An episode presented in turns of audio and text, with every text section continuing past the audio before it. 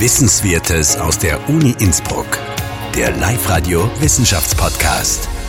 Herzlich willkommen zu einer weiteren Ausgabe vom Live-Radio Wissenschaftspodcast. Ich freue mich über Besuch von Philipp Sickingen.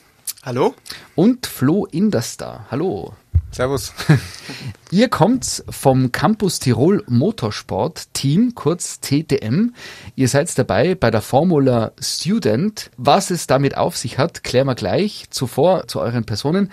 Philipp, du studierst strategisches Management an der SOVI. Ganz kurz, was studierst du? Was ist dein Spezialgebiet? Was machst du gerade? Richtig. Also ich bin im Master Strategisches Management. Ähm, ja, letztendlich ein Studienzweig der BWL. Da geht es eben maßgeblich um Strategie, um Management, Langzeitausrichtung von Unternehmen. Und ja, jetzt bin ich seit circa einem Jahr beziehungsweise seit Beginn des Studiums, seit anderthalb Jahren im Team und kann eben da das Erlernte praktisch umsetzen und anwenden.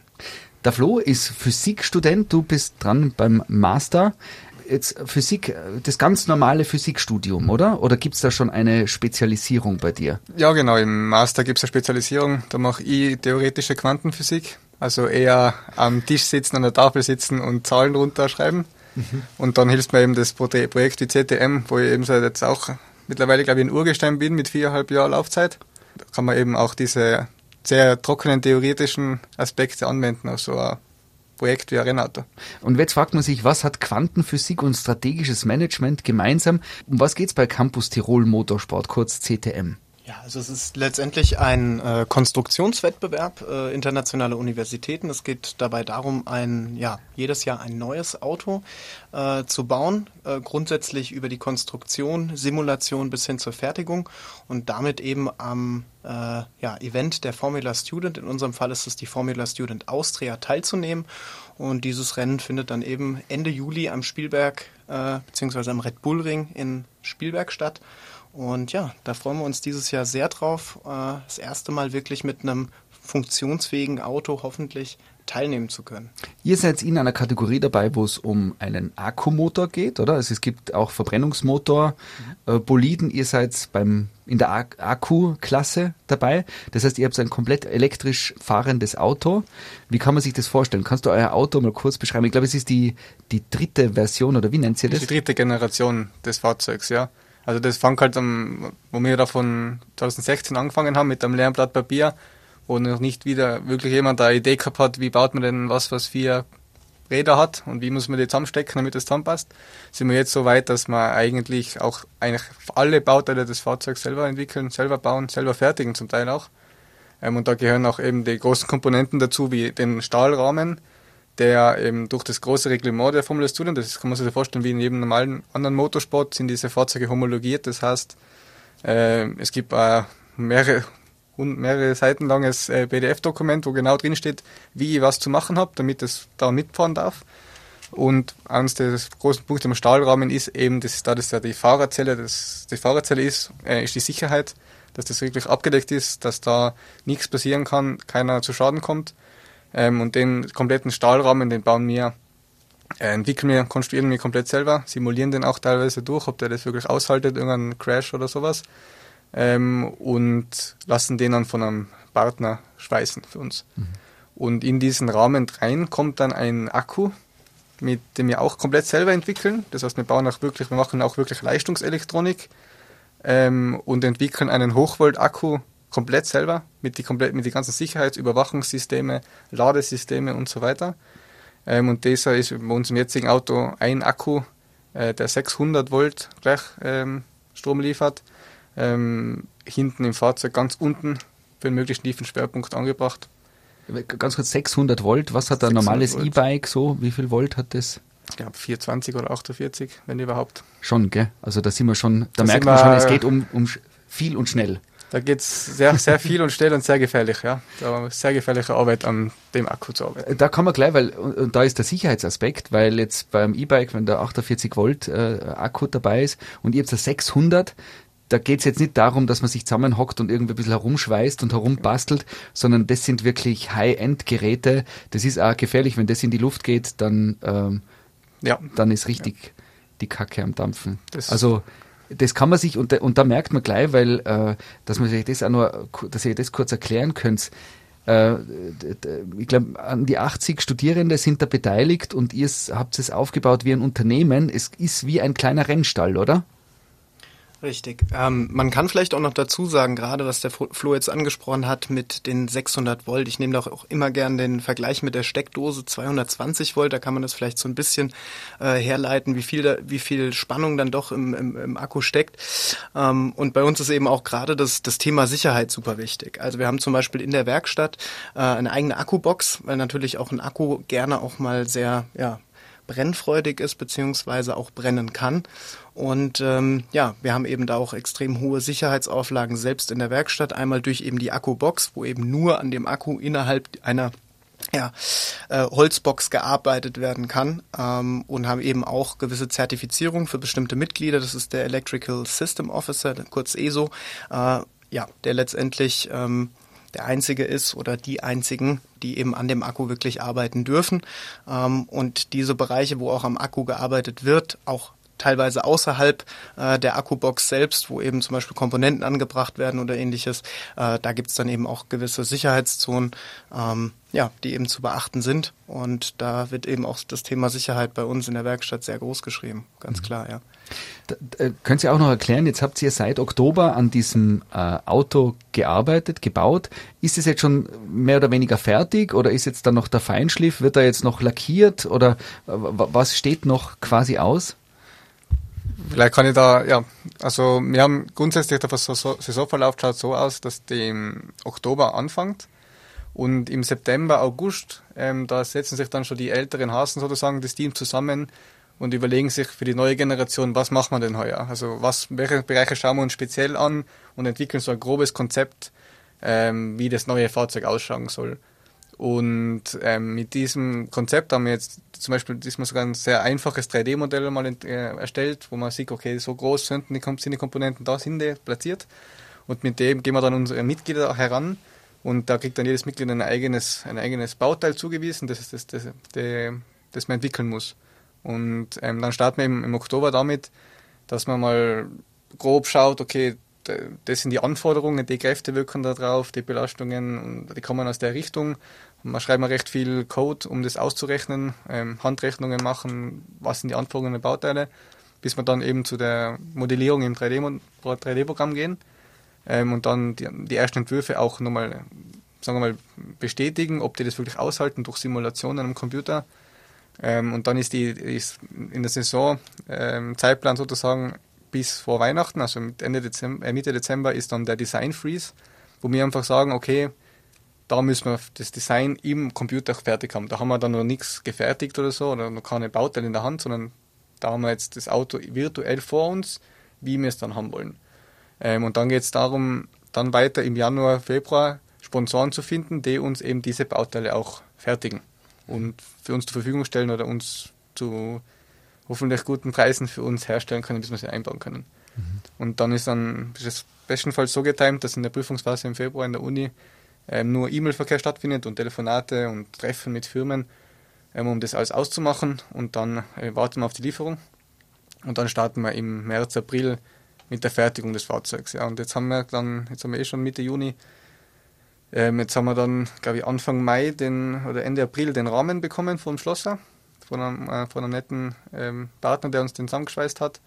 Und jetzt ist dann die letzten Wochen extrem viel passiert. Äh, und das Auto nimmt immer mehr die Gestalt eines Autos an. Ja.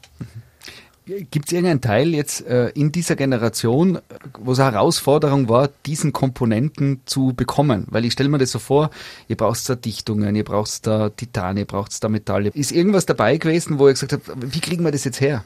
Ja, tatsächlich eine ganz äh, kritische Komponente war sehr schwer aufzutreiben, ja.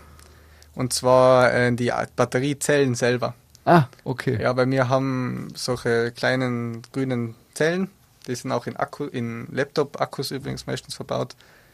Ähm, und da gibt es auf dem Weltmarkt eine recht große Knappheit von denen. Überhaupt jetzt Corona-bedingt wahrscheinlich noch Wahrscheinlich einmal, oder? oder? auch von irgendwelchen Schiffe, die im Nil hängen oder sowas. Aber ihr habt alles bekommen jetzt? Ja, da war aber sehr viel Aufwand von unserer Seite. Habt ihr ein paar Laptops auseinandernehmen müssen? Ja, wir haben diese alten, alten Akkus auseinandernehmen müssen und dann zu der Partnerfirma schicken müssen mhm. durch quer Europa dort haben sie den dann zusammengebaut für uns, so kleine Module und uns wieder zurückgeschickt. Also das war für uns eine recht schwierige Woche, sagen wir mal so, wo wirklich viel die ganze Zeit gearbeitet werden hat müssen, damit es doch noch im Zeitplan stattfindet.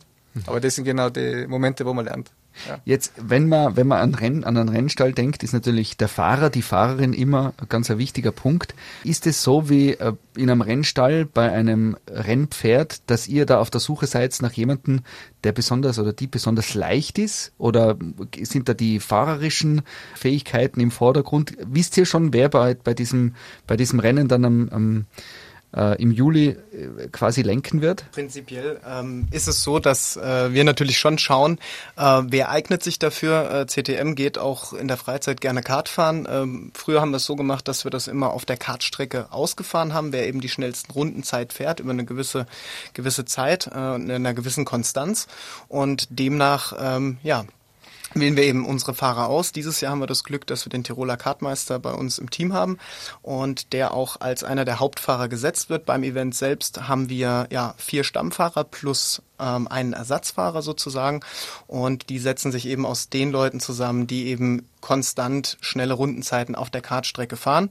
Aktuell sind wir gerade dabei, auch äh, ja eine eine Testsession oder die ersten Testsessions zu planen im Auto selbst, weil man muss sich vorstellen, das ist eben kein äh, klassischer Straßenwagen. Man sitzt in dem Auto in der Mitte, man hat praktisch zwischen ähm, Körper oder zwischen ähm, äh, Beinen und, und Straße wenige Zentimeter. Man wie, wie viele Zentimeter sind es? Äh, sieben. Sieben Zentimeter. Also der, der Bobsch ist sieben Zentimeter Richtig. höher wie der Asphalt. Genau. Und dementsprechend brauchen wir eben auch Zeit, um die Fahrer eben ans Auto zu gewöhnen. Und das ist natürlich äh, auch ein Rennwagen, der eben auch entsprechend anspricht.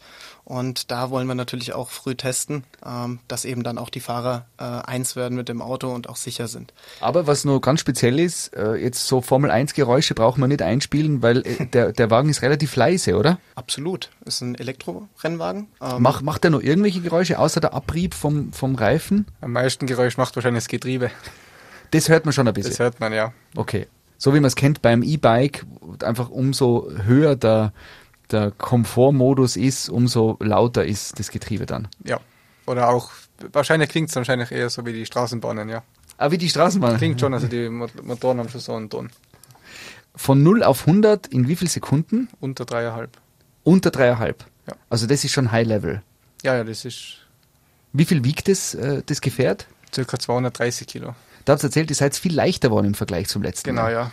Wir haben die, wir haben die kompletten, das war eins dieser, was man vorher erzählt habe, dass wir in der Phase, wo wir das Konzept des neuen Fahrzeugs entwickeln, überlegen uns, äh, war einer der großen Punkte, die wir immer im Kopf haben wollten, äh, die Komplexität vom System zu verringern und das Gewicht zu reduzieren.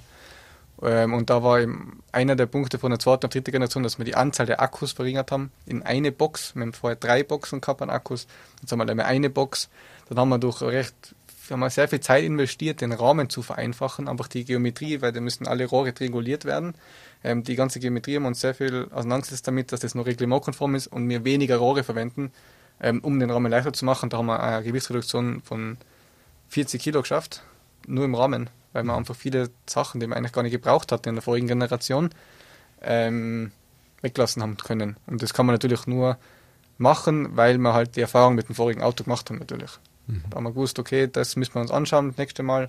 Und dann haben wir uns das heuer angeschaut und dann haben wir doch einiges an Gewicht rausgeholt. Ihr habt erzählt, das Auto ist so gebaut, jetzt wird es ein bisschen komplizierter im Kopf, ich versuche das wiederzugeben. Euer Auto ist so gebaut, dass wenn es 110 km/h oder schneller fährt, könnte es theoretisch auf einem Tunnel über Kopf fahren, weil der Anpressdruck so hoch ist. Habe ich das jetzt richtig interpretiert? Genau, ja. Wir kriegen diese Zahlen dadurch, dass wir über Monate hinweg Simulationen am Computer machen.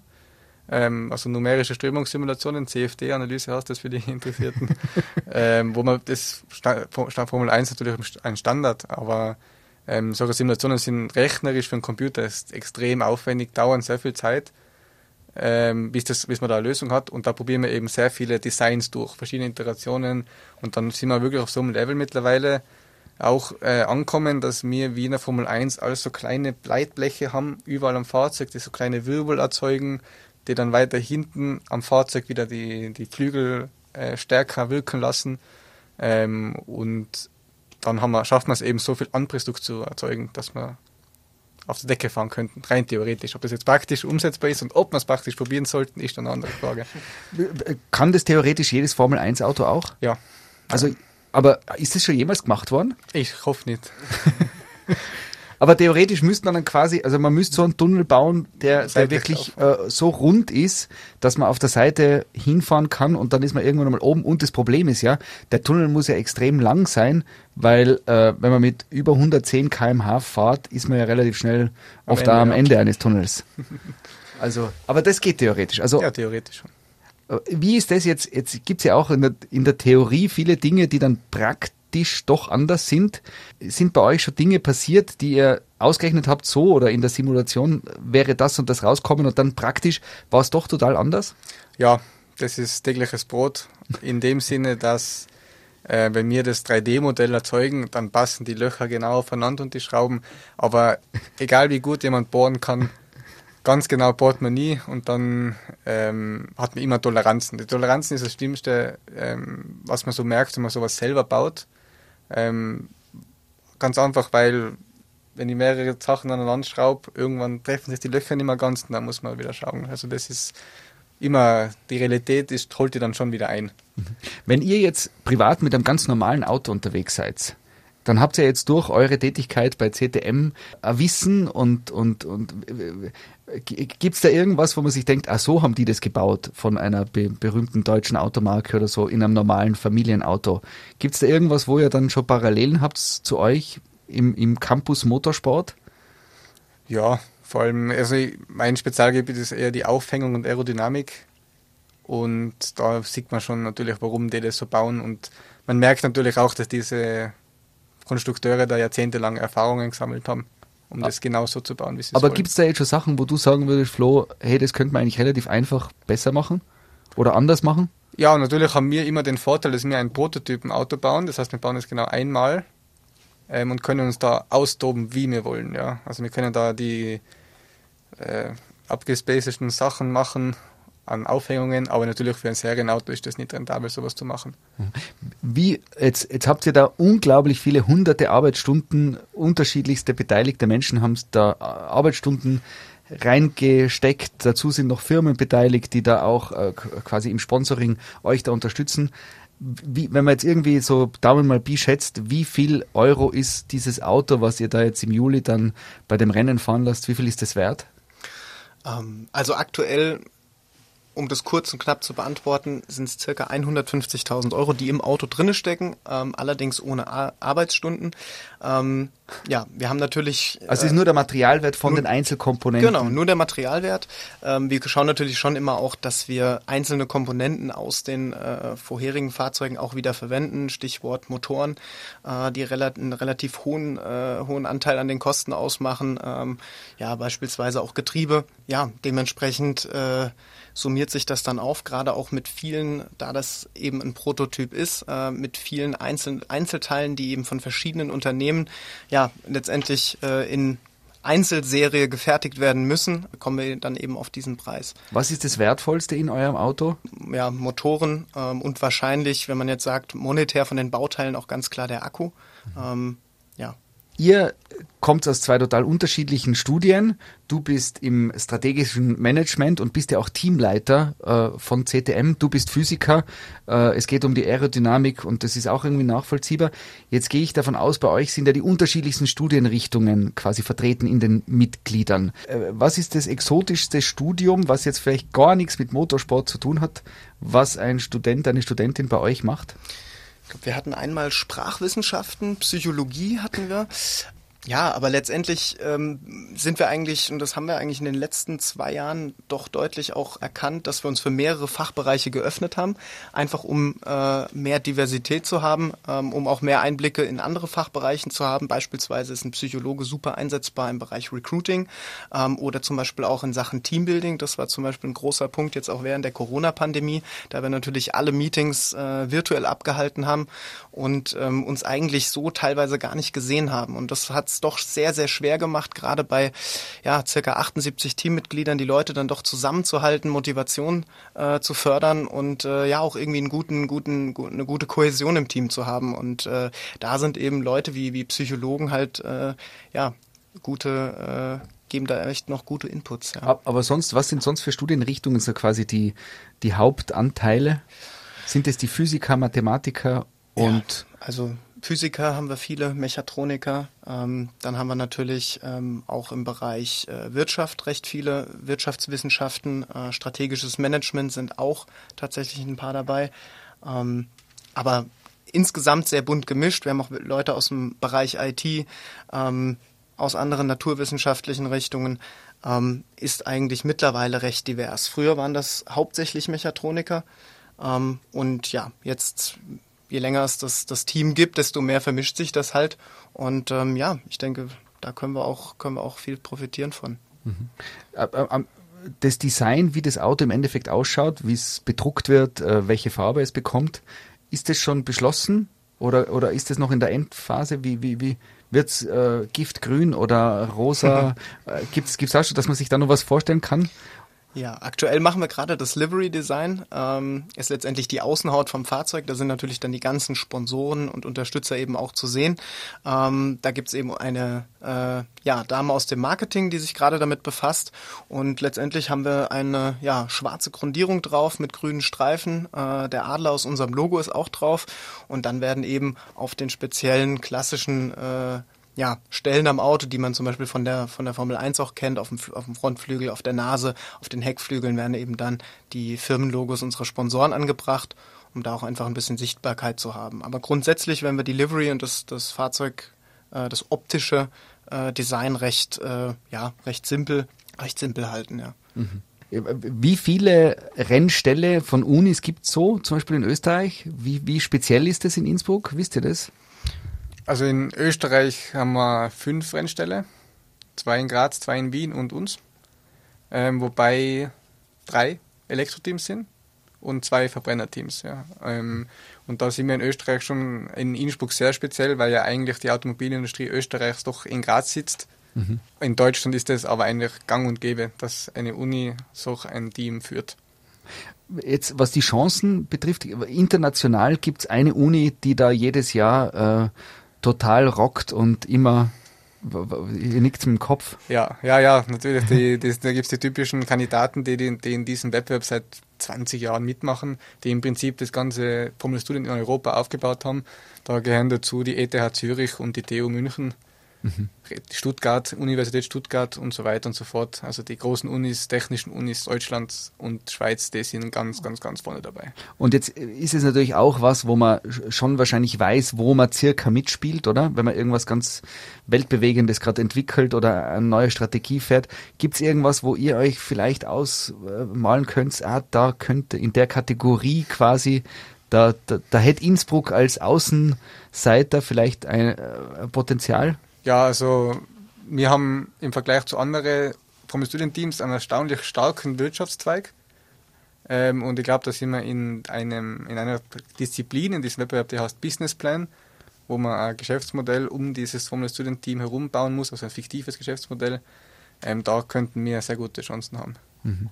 Sonst der Rest auf der technischen Seite muss man ein bisschen am Boden bleiben und sagen, wir sind sehr zufrieden, wenn wir alle Disziplinen ohne einen Fehler schaffen.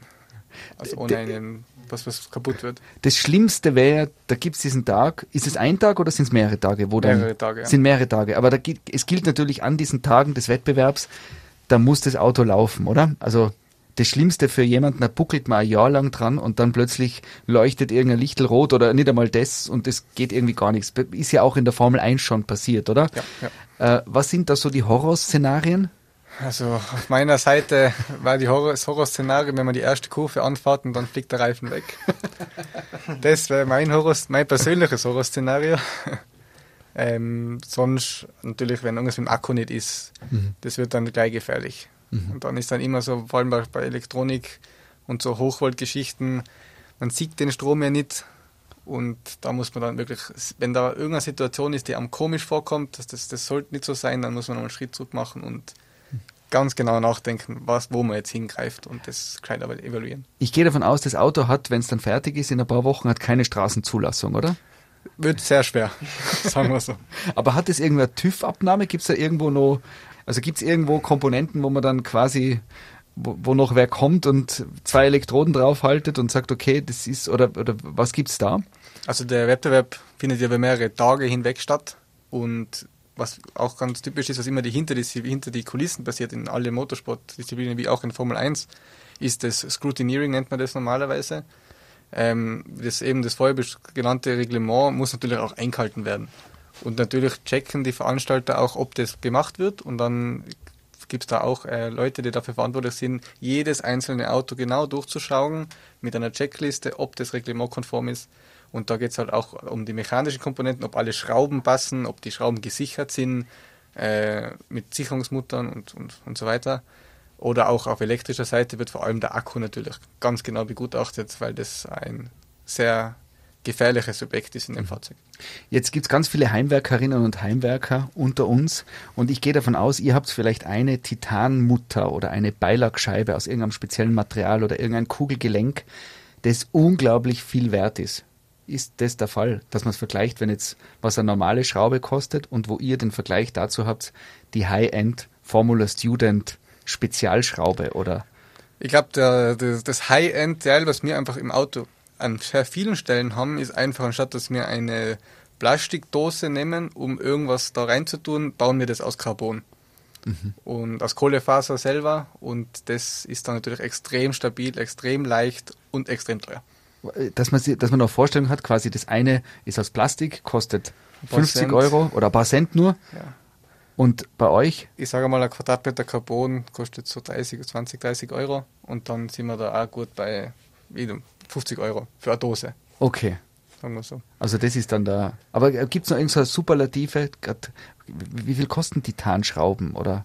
Titanschrauben haben wir tatsächlich keine, weil man es nicht darf vom Reglement, glaube ich sogar. Ah, okay. Aber die sind doch deutlich, deutlich teurer, ja. Das mhm. stimmt schon.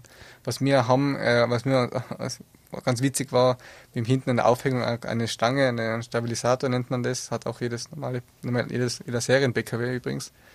Die haben, den macht man normalerweise aus Stahl. Den haben wir einfach aus Titan gemacht. Also Titanstange. Und äh, einfach weil es so halb so viel wiegt. Und die macht ihr dann selber oder die lasst ihr machen? Oder die wie? lassen wir machen, ja. Die lasst ihr machen. Wo, äh, Titan, wo, wo lasst man Titan machen? Das klingt so nach Super, Superman.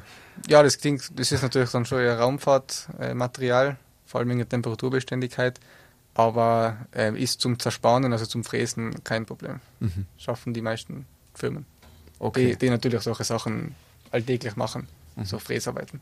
Wenn Sie jetzt vielleicht Studierende von der Uni Innsbruck da zuhören und sich denken, okay, aber was ist denn das genau? Muss ich da jetzt Physikstudent sein, um da mitzumachen und mich mit Aerodynamik aus, auskennen? Können Sie uns einen Einblick geben, Philipp, äh, was ihr da alles macht im Zuge von dieser CTM? Also, dass man so die Vielfältigkeit vielleicht noch kurz betrachten. Genau, also wie, wie, schon erwähnt, wir sind eigentlich offen für so ziemlich alle Fachbereiche. Ähm, es macht eigentlich auch keinen Unterschied, ob man jetzt im Master oder im Bachelor ist. Ähm, wir finden eigentlich für jeden äh, einen Platz, der wirklich motiviert und, und leidenschaftlich dabei ist äh, und bereit ist, auch ein, ein, Stück seiner Freizeit zu opfern. Das ist, äh, denke ich, ganz klar. Prinzipiell äh, würde ich sagen, dass wir, ähm, kann man das so ein bisschen an unserer Organisationsstruktur festmachen. Also wir haben eben ein, äh, eine Engineering Division, die sich eben nur um den technischen Teil des Autos kümmert. Äh, da haben wir sechs verschiedene Departments. Da haben wir zum Beispiel die, die Aerodynamik, die Aufhängung, äh, Elektronik, den Antriebsstrang ähm, oder auch das Chassis.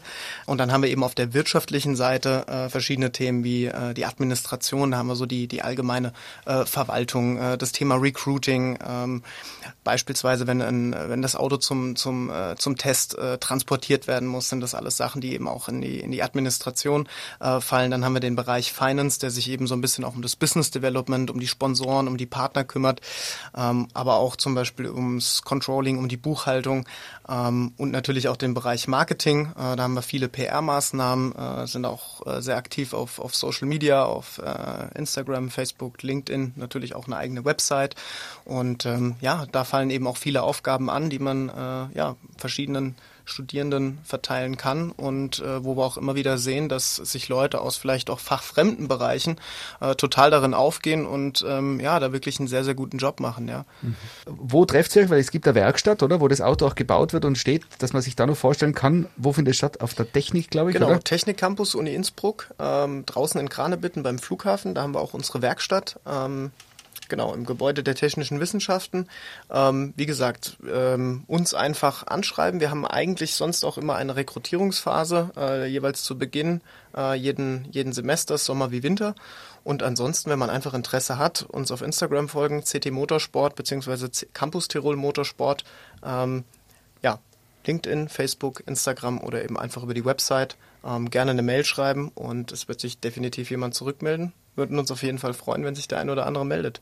Was vielleicht noch ganz, äh, was wir davor gehabt haben beim Recruiting gerade dabei sind, wir sind ein Projekt aller vier Hochschulen Tirols, das heißt nicht nur der Uni Innsbruck, sondern auch MCI, FH Kufstein und der UMIT. Und jeder Student an diesen Hochschulen darf bei uns mitmachen. Mhm. Egal welcher Studiengang. Die einzige Restriktion ist, dass man keinen Masterabschluss haben darf. Das ist einfach gegeben durch den Wettbewerb. Okay, also man darf quasi nicht zu äh, ausgebildet Weit. sein, weil sonst könnten die Unis sich dort die Superexperten genau, ja. holen, die eh genau. eh schon alles wissen und genau. Ja, also man muss aktiver Student an diesen Unis sein und dann sind wir sehr willkommen, wenn da, egal aus welcher Uni, sich zuschaltet und da beitragen will an mhm. diesem Projekt.